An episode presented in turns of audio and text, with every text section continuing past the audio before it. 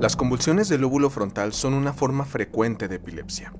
Es un trastorno neurológico en el que un grupo de células cerebrales envían señales anormales y provocan convulsiones.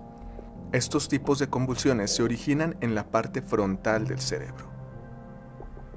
Debido a que el lóbulo frontal es muy grande, tiene muchas funciones importantes. Las convulsiones en esta parte pueden generar muchos síntomas inusuales. Pueden parecer relacionados con un problema psiquiátrico o trastorno del sueño. Se pueden deber a un tejido cerebral anormal o una infección, una lesión o simplemente un accidente cerebrovascular. Tal vez un tumor o muchas otras afecciones.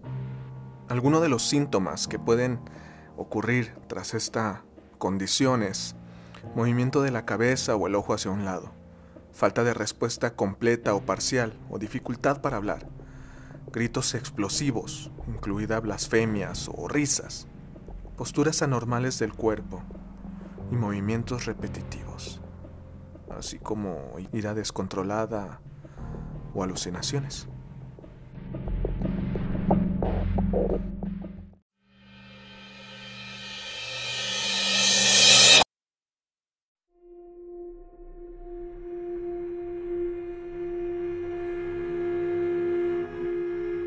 Claudio Mijangos nació en Mazatlán.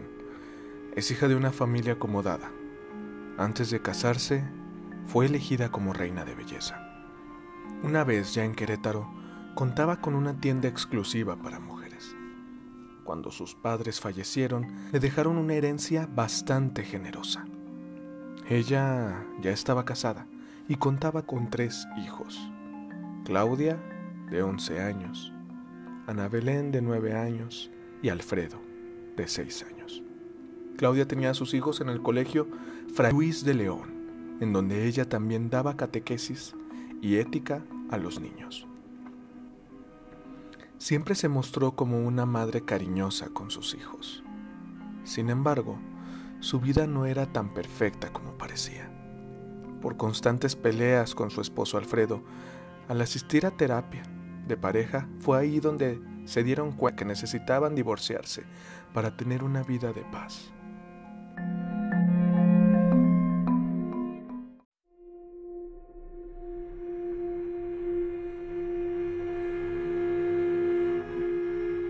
Claudia estaba convencida que necesitaban disolver el matrimonio, también por parte de la iglesia. Sin embargo, cada que Claudia exigía a gritos la disolución del matrimonio, ella cambiaba de ser la persona amable y cariñosa a alguien violenta e impulsiva. Ahí conoció a un padre, el padre Ramón. Él era un buen tipo, de un metro noventa y ojos azules. Ella siempre lo buscaba para pedirle consejos o confesarse con él. En varias ocasiones se le aconsejó a Alfredo, el esposo de Claudia, que se quedara con la custodia de los hijos, que peleara lo más posible por ellos, pues a esas alturas Claudias a veces decía cosas incoherentes. Decía que veía demonios y ángeles.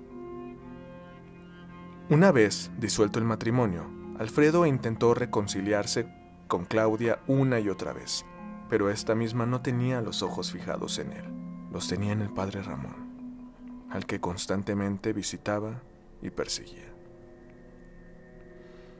Claudia empezó a escuchar voces que decían una y otra vez que algo había pasado en Mazatlán, que todos habían muerto y que Querétaro era todo un espíritu. Llamó a una amiga para decirle esta misma afirmación. Al siguiente día, al momento en que entraron los peritos a la casa, encontraron a esta llena de sangre. Algo así solo se ve en una película, llegaron a explicar los mismísimos peritos. Se encontró a Claudia, empapada de sangre, acostada con sus tres hijos. Los peritos pensaban que alguien había intentado asesinar a Claudia, sin embargo, la encontraron viva. Con solo algunos rasguños en sus muñecas, la trasladaron en shock al hospital del Seguro Social. El señor Alfredo asistió al Ministerio Público para dar declaración se presentó totalmente ensimismado. sin socializar con nadie. Solo respondía a lo que se le pedía y nada más. Los cuerpos de los niños les encontraron dos lesiones por un instrumento punzocortante, en el pecho y otras dos más en la espalda. El niño, el menor, también tenía la mano amputada, así como la hija mediana una semiamputación del mismo brazo. Se llegó a la conclusión de que Claudia había asesinado a sus hijos, ya que en su vestido estaba la sangre de los mismos niños, así como en el cuchillo, donde también tenía sus huellas. Se entrevistó a Claudia Mijangos, la cual estaba en el Seguro Social y amarrada a la cama.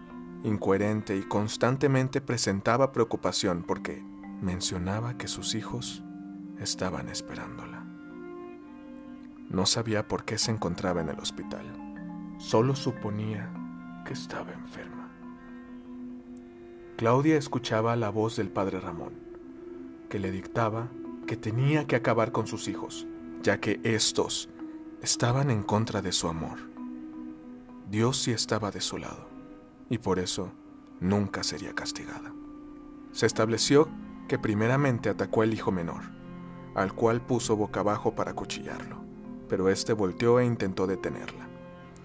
Fue ahí cuando ella le produjo la amputación de la mano. Los gritos del niño despertaron incluso a los vecinos, y también, por supuesto, despertando a las otras dos hijas. Fue aquí cuando éstas sorprendieron a Claudia acuchillando a Alfredo. Claudia persiguió a la mayor y le produjo los cortes que llenaron de sangre las escaleras y el recibidor.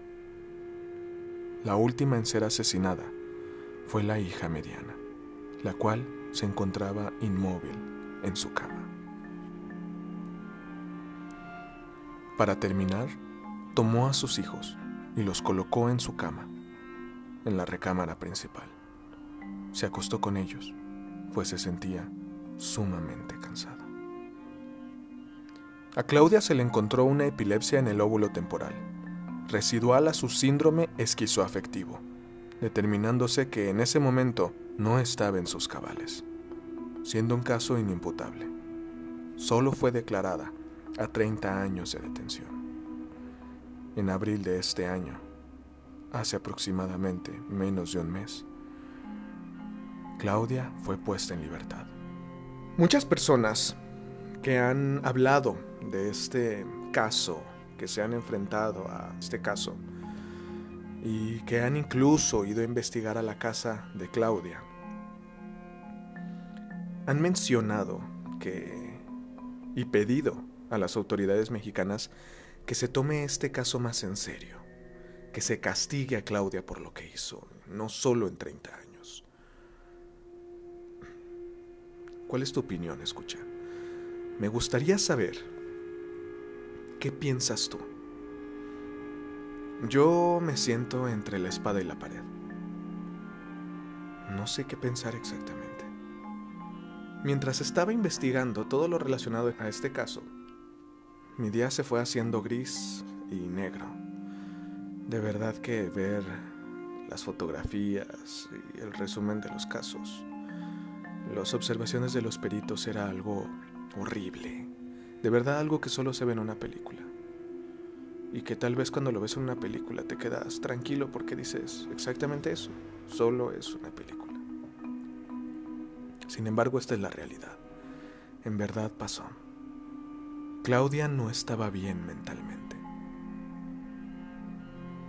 ¿Fue su culpa? ¿Acaso fue su culpa lo que le pasó a sus hijos? ¿O fue la situación, su condición, o simplemente así es la vida?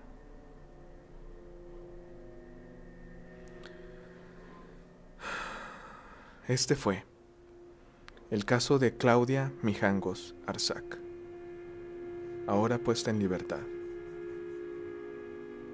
Ella misma ya a punto de salir, había dicho en varias ocasiones que quería regresar a casa, a la misma casa donde había sucedido todo.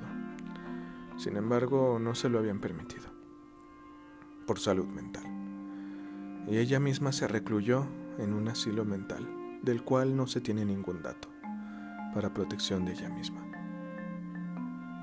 Y allá ahora tiene más de 70 años, y muy probablemente ahí pase lo que queda de su vida. Muchas gracias por escucharme. Descarguen la aplicación de Anchor FM para ponerse en contacto conmigo. Solo tienen que apretar un botón para, enviarme un mensaje de audio. Me encantaría escuchar todas sus opiniones acerca de este caso. Y las pondremos en el siguiente episodio. Nos vemos. Recuerden que estamos en Facebook en Minsulsa Vida, el podcast. Tengan una excelente noche.